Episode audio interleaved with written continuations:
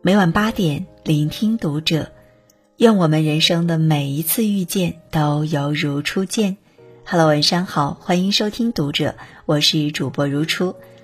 那今晚如初要和你分享到的是来自作者杜兰君的文章：和正能量的人在一起，就是最好的养生。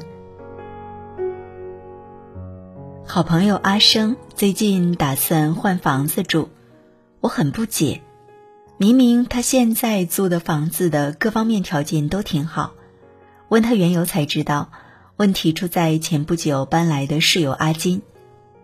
阿金刚搬进来时是一个挺友好客气的人，但逐渐熟络之后，他每次和阿生聊天，十有八九是工作与生活上的各种不顺。一开始，阿生会耐心的倾听、开解他，给他出谋划策。但渐渐发现，阿金口中的不如意、受委屈，很多时候只是从自己的利益角度去看待事情，把过错都归咎到他人身上。他经常会在睡觉的时间来找我抱怨，完全不考虑已经影响到我的正常生活。即使某天心情很好，听完他的抱怨，好心情也会被一扫而空。从阿生闷闷不乐还带点倦态的神情中，能看出他前段时间过得很煎熬。正如切斯特顿说的那样，悲观主义像鸦片一样，是一种有毒的物质。虽然有时可以入药，但绝对不能当饭。当身边有个负能量满满的人，有再好的房子也开心不起来。总是抱怨的人，说到底是自私的。他们只顾自己一饱倾诉带来的快感，而忽略了他人的感受，平白无故的消耗了别人的情感和时间。很多人都知道恶语伤人是不可取的，殊不知过多的抱怨也是一种伤人伤己的恶习。不禁让人想到鲁迅笔下的祥林嫂。祥林嫂是个可怜人，她的遭遇也让人同情。但他为此只有抱怨，他逢人就诉说儿子遭狼衔走一事，人们一开始对他是同情，慢慢就讨嫌，还加以奚落，最后落得人人讨厌的下场。作家李尚龙有句话说的很对：负能量是在鞭笞别人的不好，责骂社会的不公；正能量是在讲完后告诉你，即使再苦，我依旧可以通过努力去改变一些。生活中每个人都会有不如意的时候，一次两次的抱怨是可以理解的，谁都需要发泄，但抱怨并不会解决任何问题。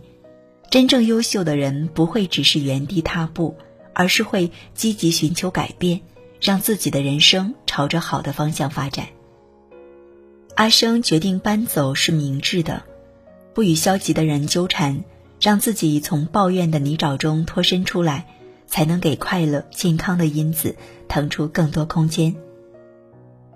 古人讲：“与善人居，如入芝兰之室，久而不闻其香，即与之化矣；与不善人居，如入鲍鱼之肆，久而不闻其臭，亦与之化矣。”人是环境的产物，选择与什么样的人为伍，深刻影响着自己的人生。选择与正能量的人在一起真的很重要。人与人之间有着能量的磁场，和正能量的人交往，能被他的积极向上所感染，心情也会变得阳光开朗，对生活充满信心。与负能量的人交往，整天萦绕在耳边的是唉声叹气、抱怨不休，不自觉的变得消极颓废，便越发对这个世界悲观、缺乏热情。奇葩大会有一期邀请了中国女排前队长惠若琪。节目期间，高晓松问她：“是不是顶级的运动员在台上都不紧张？”惠若琪说：“你们看的人紧张，我们打的人反而不紧张。我们在比赛中会控制自己的情绪，传递给队友的一定都是正面的信息。”郎平教练经常说。当你的一个表情或者一个动作很消极的话，你会影响身边的人，队伍之间相互影响，整体气势就会降下来。但是如果你给出更多正能量或者积极的因素，那么整支队伍会变得更好。选择与正能量的人在一起，是为了给自己的心灵播下美好的种子，生长在向阳面而不是阴暗面，让快乐、自信的阳光照射进来。很喜欢史铁生的一句话：“微笑着去唱生活的歌谣。”愿我们都能遇见那些如太阳般的人，那些在认清了生活的真相之后，依然不减胸中的热爱的英雄，然后与他们一起并肩唱生活的歌谣。